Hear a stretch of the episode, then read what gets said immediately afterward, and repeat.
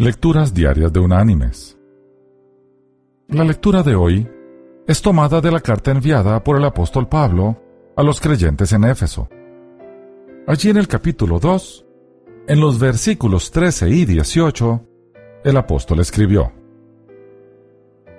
Pero ahora en Cristo Jesús, vosotros que en otro tiempo estabais lejos, habéis sido hechos cercanos por la sangre de Cristo porque por medio de Él, los unos y los otros, tenemos entrada por un mismo espíritu al Padre. Y la reflexión de este día se llama El presidente y el muchacho. Un joven soldado de la Unión perdió al hermano mayor y al padre en la batalla de Gettysburg. El soldado decidió ir a Washington con la intención de entrevistarse con el presidente Lincoln y pedirle que lo exceptuara del servicio militar para poder volver a su casa y ayudar a su madre y a su hermana en las labores agrícolas. El guardia que estaba de turno en la casa de gobierno le comunicó que no podía ver al presidente, ya que estaba muy ocupado. Le ordenó que se fuera y volviera al campo de batalla. Desilusionado, el soldado se sentó en un banco de la plaza cercana de la Casa Blanca.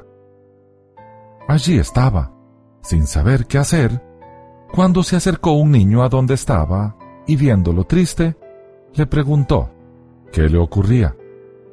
El soldado le contó su historia. Yo puedo ayudarlo, sentenció el muchacho conmovido.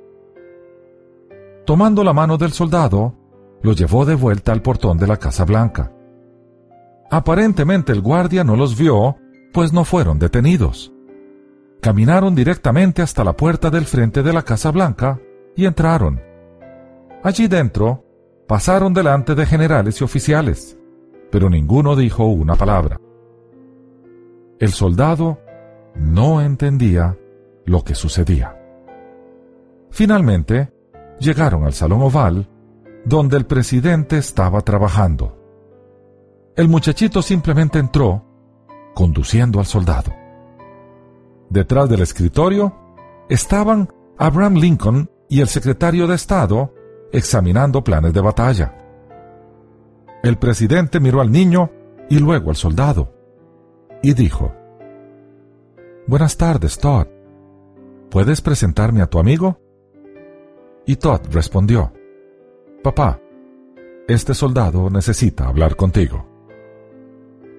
El soldado le hizo el pedido al presidente Lincoln y allí mismo obtuvo la licencia que necesitaba. Mis queridos hermanos y amigos, recordemos que nosotros también tenemos acceso al Padre Celestial por medio de su Hijo Jesucristo. Él es nuestro intercesor y podemos ir a su presencia en cualquier momento del día. Así como el soldado.